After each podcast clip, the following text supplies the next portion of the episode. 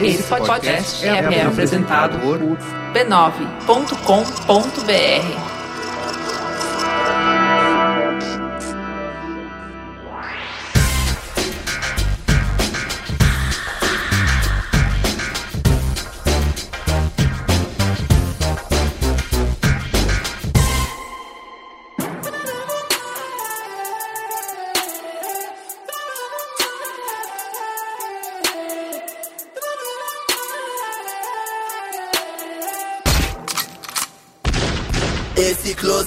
esse calafrio B.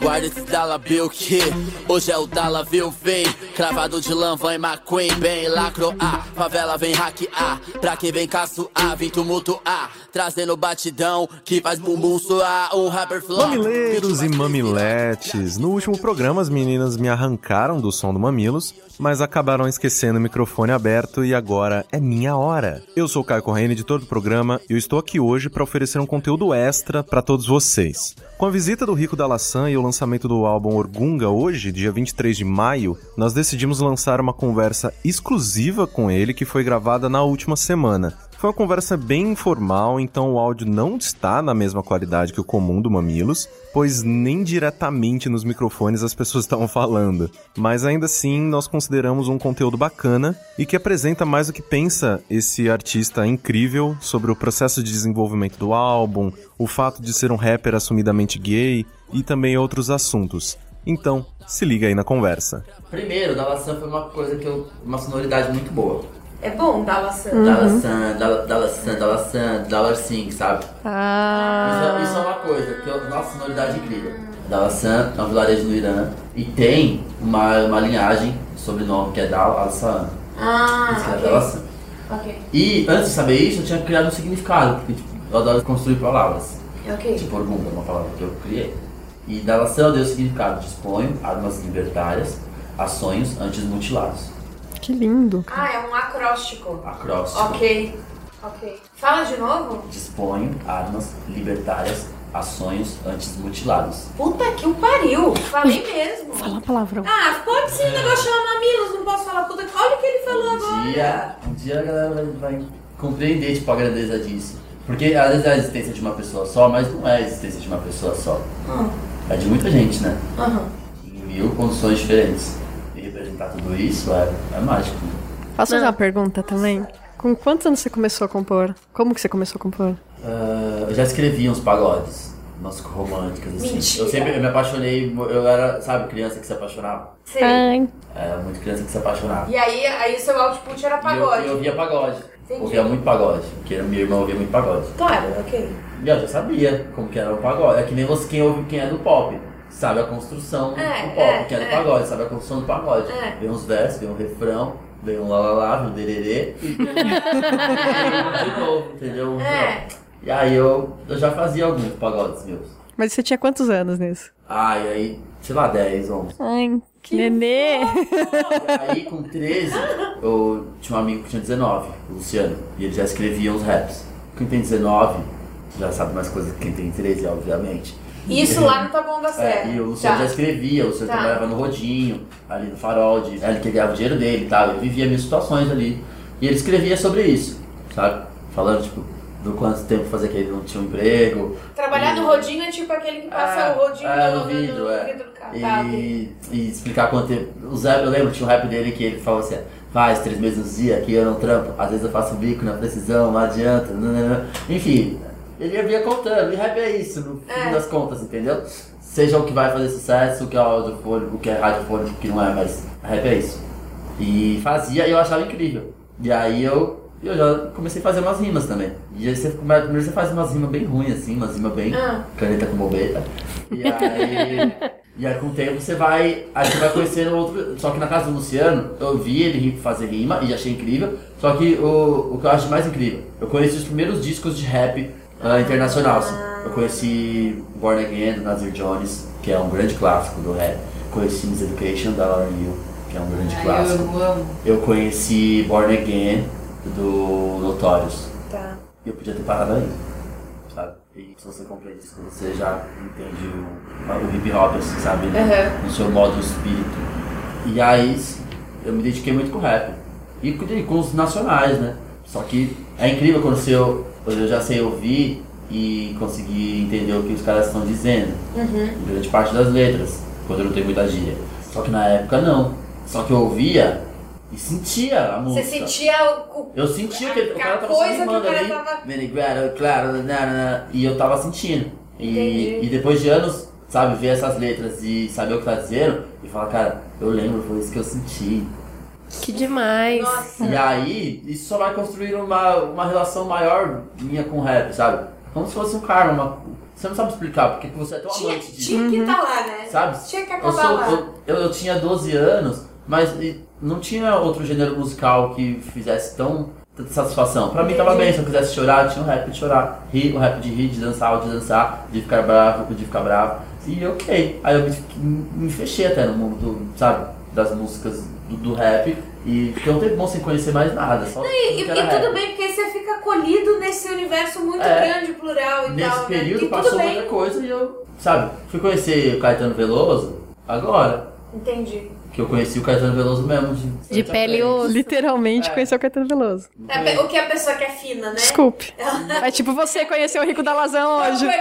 Aí você vai conhecer. É isso. É, mas tipo, a obra dele não. A obra dele Não chegou em chegou você. agora, entendeu? Claro, Tipo, se ela claro. fez uma interferência na minha vida, vai ser a partir de agora. Entendi. Até Rico, aqui- no processo de trabalhar uma música, de escrever, de pensar a melodia, é mais inspiração ou é mais estudo? A inspiração vem coisa toda hora. Tenho um bloco de notas e de áudios no celular que é muita coisa. É inspiração. Você está no meio da balada e, e você diagnostica um, um timbre ali que é caminho pra te deslocar pra outro caminho melódico. Aí você para, vai no banheiro da balada e.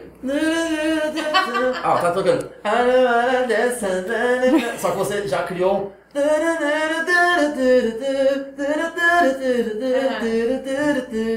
Que é um riff disso que você virou outra coisa. Que é assim que nasce, sei lá, Sim. os remixes, né? e os- e as versões novas. E isso é inspiração. Agora, você chegar em casa, escrever, ou você começar a brincar com as palavras e estudar o flow, por exemplo, você- às vezes você quer escrever uma coisa que você só tem o flow na sua cabeça. Assim, uma, você só tem o.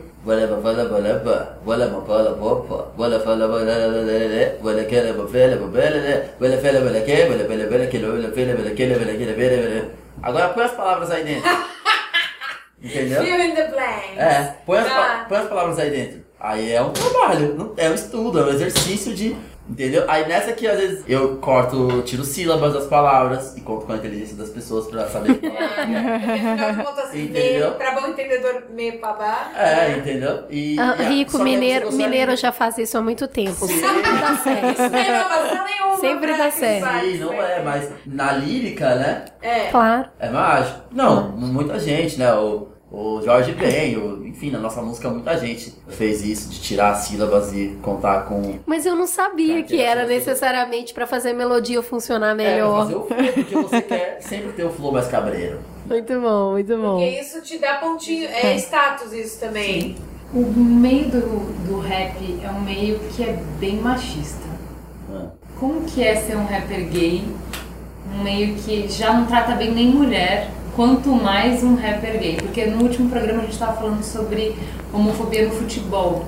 E aí tem uma coisa que assim é pior porque não é necessariamente o que eu penso, sabe? Não é, às vezes o torcedor que tá te ofendendo, ele nem é ele mesmo homofóbico, ele não tem nenhum problema com você. Mas é porque você tá envergonhando a torcida dele, se você for gay dentro da torcida dele. Então ele se sente na obrigação de proteger aquele conjunto de regras que já estava normatizada. E eu imagino que a mesma coisa deva ser no rap. Que você ser gay no rap não é pelo que você é, mas é porque você tá trazendo vergonha pro meio. Posso complementar a sua pergunta? Que é uma coisa que eu tô aqui. O que, que te levou a tomar coragem de ser quem você é fazendo rap? Porque você podia ter seguido no, no caminho de fingir que você não é quem você é, sabe? E, e talvez você tivesse feito sucesso, talvez não. Que eu acho que uma grande parte do seu sucesso é porque você é muito verdadeiro, né? Sim, da primeira parte. O rap é um gênero musical que tá entrando numa vida adulta agora. E tá em constante transformação, assim, como uma pessoa que tá entrando na vida adulta. Várias transformações. E ainda não chegou no modo, na minha concepção, não chegou ainda no. uh, até na, na questão das pessoas legitimar quanto música. A gente batalha pra isso, mas a gente vê as pessoas não considerar o rap como Tipo, não- música. não sei se quer ah, rap é, considerar. ah, rap é legal. É tipo, não barulho, música, é esse não é negócio. É tipo funk, né? Ah, eu gosto de música ruim, eu gosto de funk. É, entendeu? E, tipo, eu não entendi que é música. E aí eu existi, na conjuntura mundial, os, outros- os outros artistas, Nick Blanco, esse daqui lá, tantos outros, eles transitam por uma indústria que já é sólida. A indústria norte-americana, o rap, é algo sólido, que já era maravilhoso. Agora aqui, aqui o rap existe há 40 anos, que a primeira coisa foi notada, assim, mas que Racionais MC, aí de Racionais MC são as primeiras, as primeiras coisas que a gente vê aí, os caras têm 25 anos de carreira, sabe? Então, existir Rico da Laçã é um processo de aceleração. É, pra O caralho. rap é uma contribuição para a cultura brasileira. E todo mundo que tá vindo, que é uma música, gente que parte de um Brasil mais profundo e faz música do amanhã, ele tá costurando duas pontas, né, da sociedade. O vindo profundo do país, de uma, de uma periferia, ou de uma cidade que não esteja no eixo da- do acontecimento das coisas, enfim. Só que ao mesmo tempo ele está propondo algo inovador. Então ele está à frente Sim. do pensamento de quem está nas agências e nos lugares aonde se pensa todos os dias o que será os próximos episódios da comunicação e da cultura e tudo mais. Então ele costura duas coisas muito extremas É. e aí, vindo agora para sua pergunta, pro rap é um grande avanço. E quem está trabalhando com isso precisa reconhecer que isso é um grande avanço, ainda que o público não tenha compreendido plenamente, porque o público ele tem um modo de gestório dele de fazer se entender as coisas e o poder de identificação e várias outros, outras marcas que às vezes um, um artista atinge no primeiro single, às vezes ele atinge no segundo álbum. E sentir essa a- esse ímpeto de fazer isso e tentar fazer isso pra vida e ver isso se tornar seu trabalho, tudo isso é, é uma é, é uma junção de ousadia. Outra coisa que é também além da ousadia é você ter se sentido mal por muito tempo, você se sentir só recebendo olhar estrangeiro por muito tempo, é você se sentir pequeno, é, se sentir pequeno, estranho, no lugar que é o seu ponto de partida e não pertencer a lugar nenhum por muito tempo. Até a hora que você fala, ok, eu não existo nem aqui nem ali, e só que eu tô existindo, eu tô arrasando, eu tô andando pra lá e pra cá. E olha o que vocês construíram. E devolver isso, pra mim é mágico. Devolver a concepção disso. tem toda a razão. Olha o que vocês construíram. Sabe? O que a rejeição construiu, o que o não pertencimento construiu, o que o bullying, o que a homofobia construiu. É quase uma pérola, E né? transformar isso. É, e É tipo, transformar você isso. pegou um grãozinho de areia que jogaram no- em você e virou uma joia. É, sabe? tudo com. Quando você entende a questão do ressignificar, paralisar o que você está fazendo e ir para uma análise sobre o significado daquilo e sobre o significado maior sobre a sua existência, a existência do que você está produzindo, você sempre vai chegar no sig- signo, um significado mais aprimorado do que o que você está naquele momento, né? A coisa de ressignificar. E eu fui pensando isso e falei, cara, eu não vou fazer um rap igual todo mundo faz, sendo que eu tenho outra história para contar. Eu preciso monetizar esses problemas aqui, né? Porque as pessoas monetizam suas rimas. E não sou eu babaca que eu não E, vou fazer e esse as negócio. pessoas, né? e isso aqui é tido como problema, vamos monetizar Sim. os problemas, porque sempre tem alguém que compra, e aí sempre tem alguém que compra. Gente, olha a lição da vida. Vamos monetizar esse problema. E, Né? e a ideia de ressignificar, né? Significar, já tá aqui nem ali, vamos dar o significado que a gente acha que tem que dar. Não, e é louco, ao mesmo tempo parece tão doido termos um rapper gay, meu Deus, que esquisito, mas ao mesmo tempo o rap é uma coisa catártica pra caramba. Tipo, é um lugar muito legítimo pra acontecer isso, né? É, assim, eu vejo como sendo um veículo. Quebrador, né? Disruptivo. É, então, que é. lugar pra ser disruptivo? É, o rap já fala, né, das periferias, né? E o gay, ele tá numa periferia, de certa maneira. Aham. O gay de periferia, ele tá em duas periferias. O gay negro de periferia É a tá em margem três margem, periferias. Margem. É. Mas não é só gay. E eu acho que isso é o grande poder e a grande. Eu acho que assim, de verdade, eu não tinha visto antes de você, talvez, mas eu não tinha visto antes de você, ser feito dessa maneira. Eu acho que assim, se tava no meu radar falar sobre gênero, discussão de gênero, se tava. As coisas estavam mais líquidas, ficando mais líquidas. Quando eu te vi naquele riquíssima, tipo, explodiu tudo.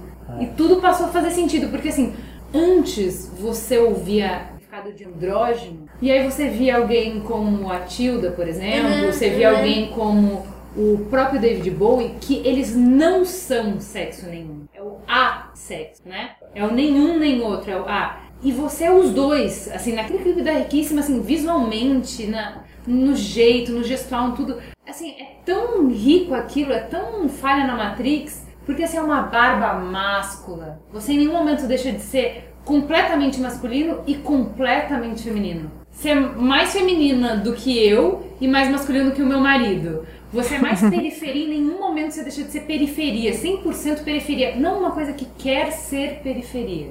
Uma coisa que é. Autenticamente, Autenticamente. né? É. Fina, fina, elegante, uma elegância que jamais terei, sabe? Assim, não quer ser, é. Então, assim, o encontro de coisas completamente distantes coexistindo e não uma maneira de choque, uma maneira completamente natural, como se Harmônica, sempre tivesse né? sido assim, harmônica. O que eu gosto é que tá cantando a felicidade em cima disso, tem uma coisa boa, tem uma mensagem tipo, vem, mas se você não vier, vai rolar assim mesmo. Então, eu acho que isso traz um questionamento muito positivo para esse momento que a gente tá vivendo. Esfregar o seu sucesso na cara da sociedade é mais poderoso do que qualquer outra coisa, sabe? Quando você faz algo sem pedir licença, cria um alcance, seja no underground, seja no alcance maior, e torne, algo- seja algo maior você se torne a massa. Mas isso acontece sem você pedir licença, você está propondo para todas as pessoas um novo universo. E quando você pede licença e fala isso aqui, é, eu tô vindo pelo caminho disso, ou então, mais, você tá pegando algo que já existiu, tá fazendo a sua versão 2016 daquilo, sabe? Você tá convidando as pessoas para um universo que já existe, ou que existiu e tava ali meio, entende? Tava meio quieto. E agora quando você faz o que eu tô fazendo, você convida as pessoas para uma viagem nova, sabe? Para entrar numa nave e voar para um lugar que ela nunca voou. E aí, só convencer as pessoas na sociedade que a gente vive de que vamos entrar na nave do negro gay. Vamos voar pelo mundo. Tipo, Opa, oi? calma. Oi? Nossa, Acho que as não. pessoas falam, ah, é legal, mas eu não tava pronto. Eu tava pronto pra, eu tava pronto pra ter você manobrando meu carro. Eu tava pronto pra ter você Nossa. me servindo. Eu tava pronto animal. pra ter você em outro lugar. É. Eu não tava, eu tava pronto pra passar de carro e você no farol. Não era pra você ser Acho que nem, acho que nem pra nada disso uma boa parte das pessoas não tá pronta. Eu não, eu não tava pronto pra ver você Diva. dizendo como tem que ser a sequência da história do tempo que eu vivo. Entende? E aí, e e aí, isso leva um pouco mais de tempo, né? Ô, Rico, mas também tem um momento ali.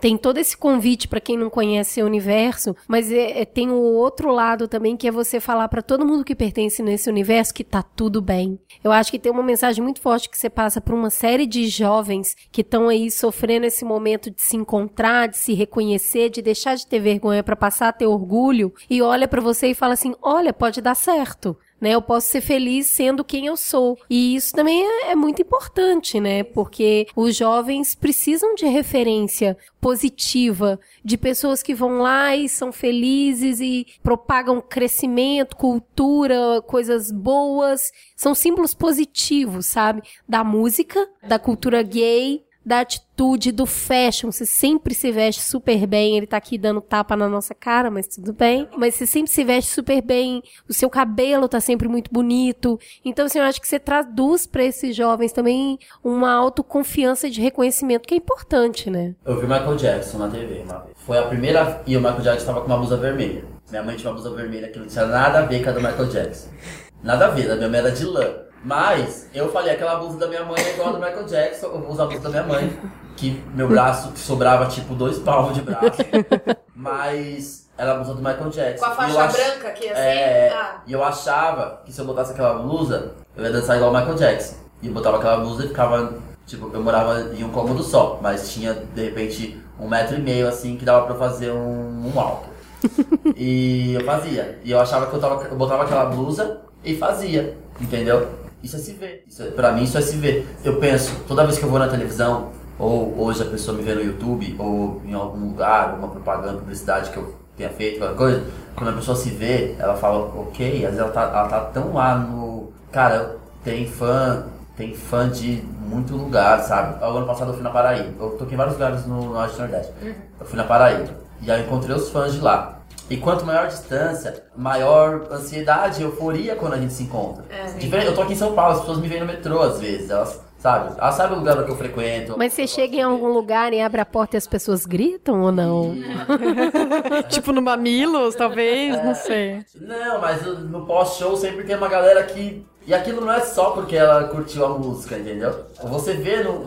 Quando você faz uma leitura ali, sabe, analítica sobre a pessoa, você fala, ela é uma geração da maçã, ela é, ela é alguém dessa geração. Bateu em Geração da Laçã é a melhor hashtag, eu quero ser geração da Laçã. Ela é, ela é geração. Ela lá no bairro dela, ela é babado, porque ela não pede licença. Ela não pede licença, ela leva xingo, ela leva olho torto, ela leva o que for, mas ela. Quem vai dizer de onde vem esse combustível? Porque ela recebe o combustível que paralisa ela. E, e existe uma partícula nós, assim como existe, sabe, esse RGB que a gente. Tem, eu estudei isso uma vez, tem uns bastonetes aqui nos nossos olhos, aonde chega a imagem e a gente, em milésimos de segundo, a gente consegue criar uma opinião de aceitação de rejeição sobre o que a gente está vendo. E essas pessoas, e eu, a gente tem essa mesma coisa, de receber o horrível e traduzir isso pra uma coisa que faz. Ah, é? Então tá, mais batom, mais. mais o quê? Vocês não estão vendo o gestual dele agora, gente. Entende? Tá ótimo. E eu não sei, não sei se é tipo, ah, é, não tem medo de morrer, ou, ou já se sentiu muito morto e falar, ah, já me senti tão morto, então. Então dane-se. Então, batom. Então batom. Mais batom. E é isso, acho que é, é, é- é por aí que vai, sabe? Por muito tempo fiquei pensando, já me senti tão morto, já me senti tão triste, já achei, ah, não vai dar nada mesmo.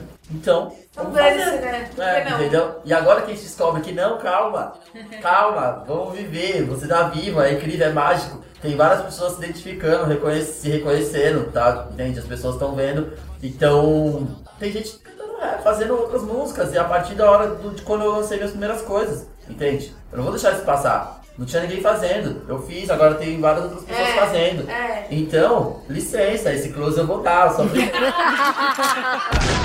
Esse close eu dei